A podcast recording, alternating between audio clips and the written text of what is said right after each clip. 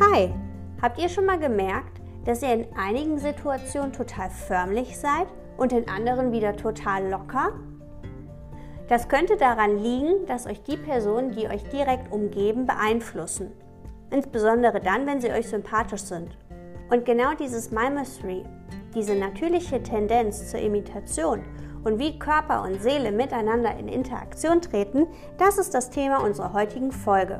Auch heute lauschen wir natürlich wieder in eine Veranstaltung rein und dabei wünsche ich euch jetzt ganz viel Spaß.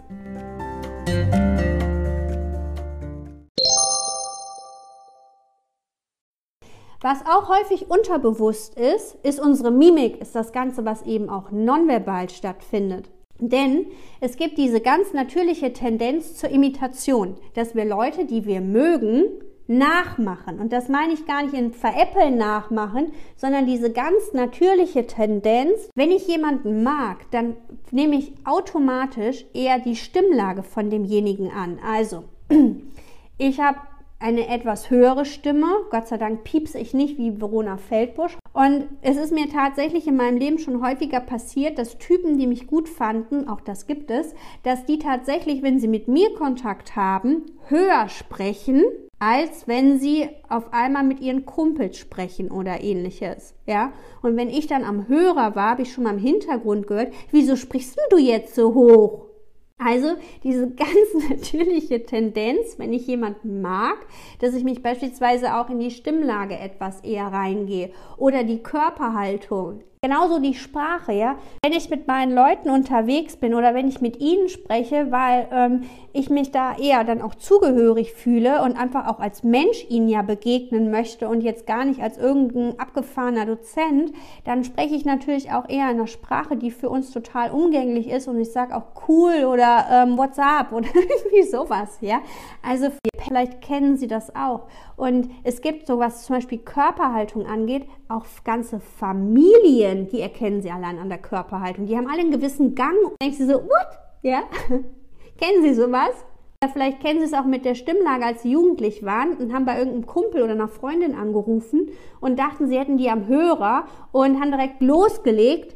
Aber eigentlich hatten Sie zwar die richtige Handynummer gewählt, aber eigentlich war gerade die Mutter oder der Vater dran, die genau die gleiche Stimme hat. Casen ähm, auch in total vielen Situationen, wenn wir jemanden mögen, ja. Und das ist gar nicht immer nur, wenn die Person real da ist, sondern auch, wenn wir uns die Gegenwart des anderen nur vorstellen. Also mit seinen, mit seinen Ängsten hat man dann irgendwie auch eine ganz bestimmte Sprache. Ich habe eine Freundin, die spricht wahnsinnig schnell, ja, die spricht so turbo schnell. Dagegen bin ich echt eine Schildkröte.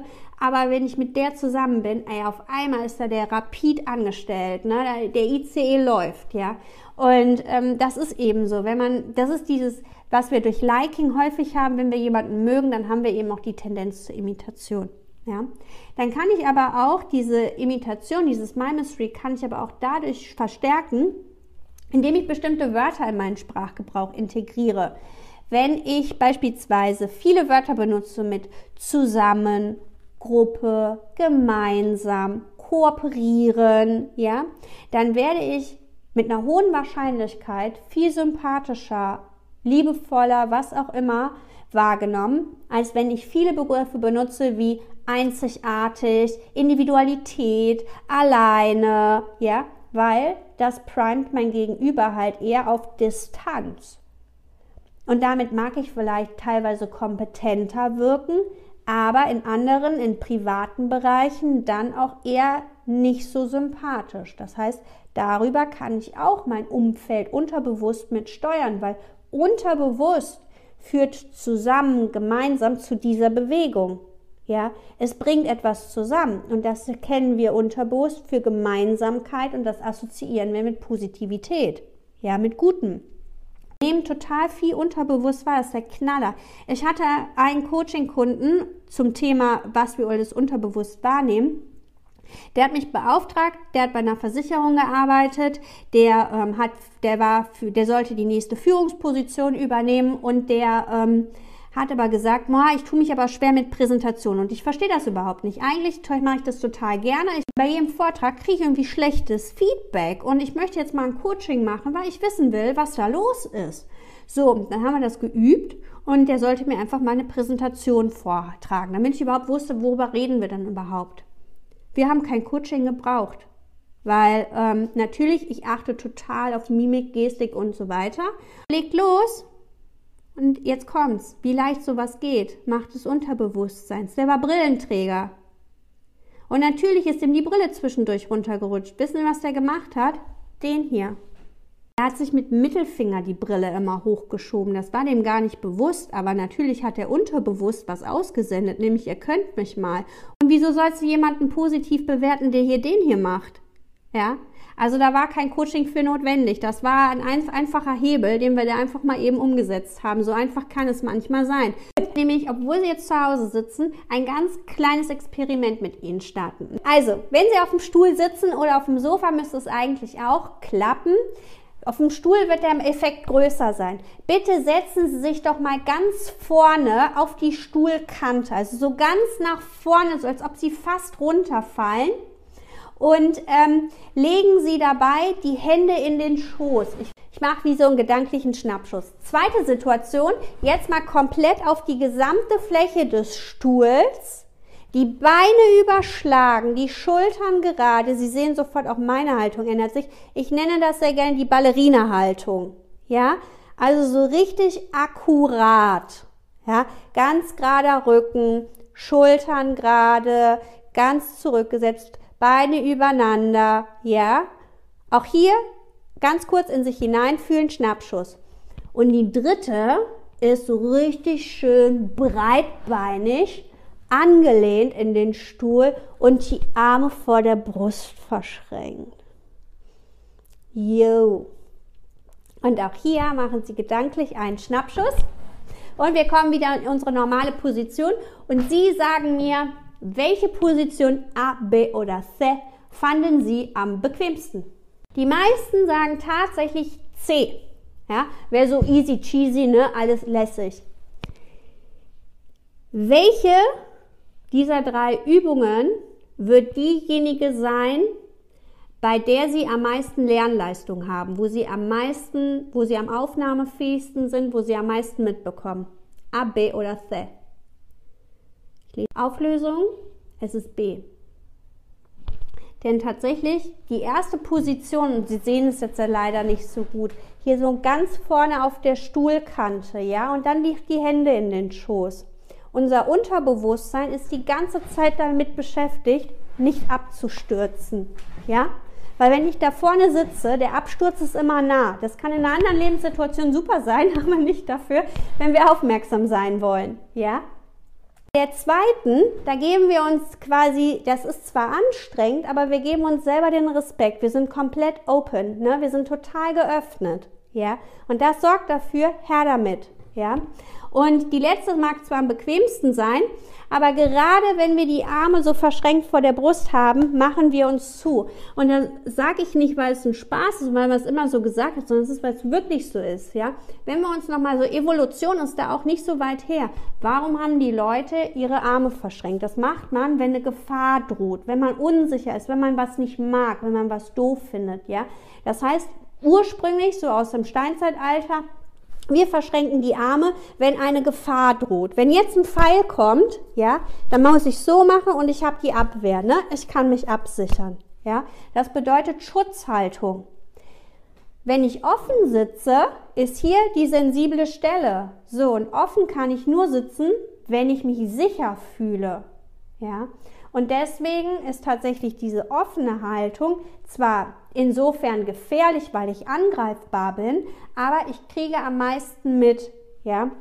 Wenn wir ähm, diese Verkaufsseminare machen, wenn es dann eben auch so um Körpersprache geht oder so Vortragsseminare und so weiter, dann übe ich das mit meinen Leuten echt auf, wie die Beinbewegung sein sollte und wie man steht und so weiter, weil das ist echt krass, ne, wie das eben auf auf andere wirkt. Natürlich ist es bequem, wenn wir die Arme so verschränkt haben, aber bei vielen ist es eben so. Es geht ja nicht nur darum, was wir finden, sondern in vielen Situationen geht es auch darum, was empfängt denn mein Gegenüber? Und mein Gegenüber empfängt sowas eben dann meistens eher als etwas unfreundlich. Und das, deswegen kann man sich mal überlegen, ob man das in der einen oder anderen Situation verändern möchte. Und damit sind wir beim Embodiment. Das bedeutet nämlich, unsere Gefühle und unser Verhalten immer in Interaktion sind. Also Körper und Gefühle sind in Interaktion. Und wir denken ja häufig, wenn man sich schlecht fühlt, dann würde auch der Körper sich verändern. Also ich bin traurig, also weine ich. Ne? Ich bin traurig, Gemütszustand, daraus resultiert der Körper mit Tränen. Embodiment heißt, das geht auch umgekehrt. Das sagt nämlich, auch durch meine Körperhaltung, durch meinen Körper, kann ich, mein kann ich meine Gefühle steuern. Als Beispiel, so stehe ich, wenn ich deprimiert bin. Wenn du deprimiert bist, ist es ungeheuer wichtig, eine ganz bestimmte Haltung anzunehmen. Das Verkehrteste, was du tun kannst, ist aufrecht und mit erhobenem Kopf dazustehen, weil du dich dann sofort besser fühlst. Wenn du also etwas von deiner Niedergeschlagenheit haben willst, dann musst du so dastehen. Ja? Und tatsächlich ist es so, ähm, dass man auch wieder mit, wenn man mit Depressionspatienten arbeitet, dass man dann häufig auch an der Körperhaltung arbeitet. Und dann ist es auch so, wenn die in, der, wenn die in den Kliniken sind, dann sollen die sich Smileys malen. Und diese Smileys sollen sie überall im Zimmer verteilen. Und immer wenn sie diesen Smiley sehen, dann sollen die lächeln, auch wenn es überhaupt keinen Grund gibt, denn es künstlich ist. Denn diese Körperhaltung, die sich da verändert, nämlich dass wir dann lächeln, die sorgt tatsächlich dafür, dass wir uns kurzfristig etwas besser fühlen. Das bedeutet, ich kann das Ganze auch manipulieren. Ich kann über meinen Körper auch meine Gefühlswelt mit beeinflussen. Und das ist ein Effekt, den wir doch selber auch von uns kennen und den wir uns zunutze machen können. Denn was ich immer sage ist, wenn es uns schlecht geht, dann sollten wir uns doch mal richtig aufrüschen. Weil automatisch geht es einem dann besser. Ja? Den Ladies dann die hohen Hacken an, weil wir automatisch dann wieder gerader stehen. Ja, das funktioniert echt. Man kann auch mit Düften arbeiten. Also wenn man sagt, hm, heute steht was an, aber eigentlich geht es mir nicht so gut, ja, dann sprayt euch mit irgendeinem Lieblingsparfum ein, ja, oder tragt einen Schmuck, was ihr, den ihr gut findet, oder nehmt irgendetwas Besonderes, weil automatisch verändert sich die Haltung dazu. Das ist der Wahnsinn. Das funktioniert kurzfristig, aber es funktioniert. Und darin sehen wir nämlich wunderbar diese Rückkopplung, die wir da haben. Es ist nicht so, dass nur die Emotion sich auf den Körper auswirkt, sondern wirklich auch die Körperhaltung kann auf Emotion sich austragen. Wenn ich immer nur so gebückt da sitze, ja, und so, dann brauche ich mich nicht wundern, wenn es mir irgendwann nicht so gut geht, weil es nämlich daran liegt, dass ich ja meine Organe auch ein bisschen einquetsche. Also automatisch steuere ich über, die, über den Körper damit eben auch meine Emotionen. Und James ist derjenige Forscher, der sich damit beschäftigt hat. Der hat das Ganze in die Spitze getrieben. Der hat also nicht gesagt, ich weine und ähm, das als Reaktion auf, dass ich traurig bin, sondern der hat es umgedreht, der hat gesagt, ich bin traurig, weil ich weine. Dauert meistens einen Moment, bis man den versteht, aber tatsächlich steckt eine Menge hinter. Also tatsächlich, ähm, es kann ja auch sein, dass ich merke, mir läuft Tränenflüssigkeit runter. Ich weiß nicht, vielleicht ist bei Ihnen auch jemand dabei, der schnell immer so Tränenflüssigkeit in den Augen hat. Ich gehöre dazu. Ähm, wenn ich keinen wasserfesten Mascara habe, ich habe wirklich schnell tränende Augen. Ja, das heißt, wenn ich jetzt bemerken würde, ich habe tränende Augen, dann müsste ich ja dann denken, okay, dann heißt es ja, dass ich traurig bin.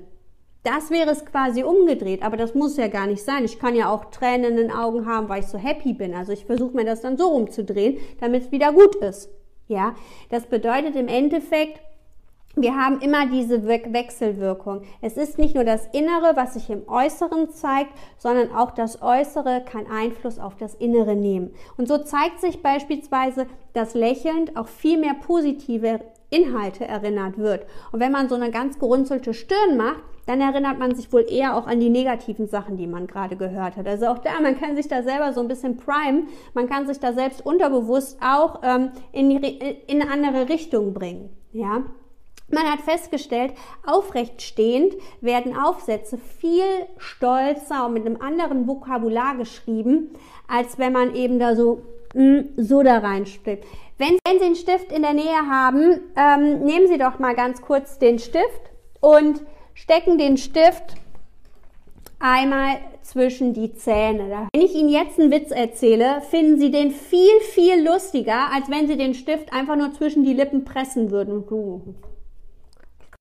Wenn ich Ihnen jetzt einen Witz erzähle, ne, so gucken wir automatisch ernst und so gehen wir automatisch künstlich in die Lachhaltung ein und deswegen ne, wirkt sich das eben auch da auf. Also daran sehen wir schon, ne, über den Körper machen hat sofort eine Auswirkung. Das ist halt der Hammer. Und wenn wir viel nicken, dann spricht das auch unterbewusst immer dafür, dass wir was gut finden, dass wir zustimmen, dass wir mögen. Ich finde das lustig im Rheinischen, wir sind alle im Rheinischen, wir benutzen ja voll oft das Wort ne. Kennen Sie alle, ne? Das Wort ne ist schön, ne? Eigentlich ist ne ja nichts anderes als Nähe. Das Hunter, der sagt tatsächlich, das war das, mein früherer Zahnarzt, der hat nach jedem Satz immer das Wort ja eingesetzt. Das war der Knall. Ich habe das ein bisschen übernommen, weil ich das nur raushaben wollte. Und deswegen sage ich jetzt häufig ja am Ende. Das ist schön, ja? so, äh, wenn ich sage, das ist schön, ne? Und ich oder sage schön, nee, das ist irgendwie ein Widerspruch. Also versuche ich mit Ja zu arbeiten, weil das automatisch positiver ist. Können Sie auch gerne mal ausprobieren. Funktioniert auch häufig total gut. Ja? Und tatsächlich auch nochmal der letzte Punkt, eine Aufgabe wird häufig auch als anstrengender beurteilt, wenn wir dabei die Augenbrauen so ganz komisch zusammenziehen. Wenn wir eine lockere, entspannte Haltung haben, dann sehen wir vieles offener, positiver, leichter und damit widerfährt uns natürlich auch wieder viel mehr Positives, weil und da sind wir ja wieder in diesen selbsterfüllenden Prophezeiungen. Wenn ich eine gute Haltung habe, dann kommt mir das meistens eben auch gut zurück.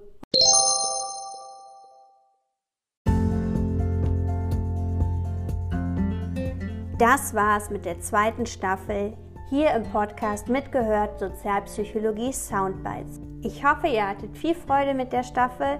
Auch die nächste Staffel geht schon in ein paar Tagen online und dort werden wir die Thematik Einstellung behandeln. Wir hören auch wieder rein, wir lauschen. Und wenn ihr bis dahin Fragen habt, Anmerkungen oder Anregungen, dann kommentiert doch den Podcast oder guckt mal auf meiner Homepage www.martinatöpfer.com nach, was ich beruflich schwerpunktmäßig mache.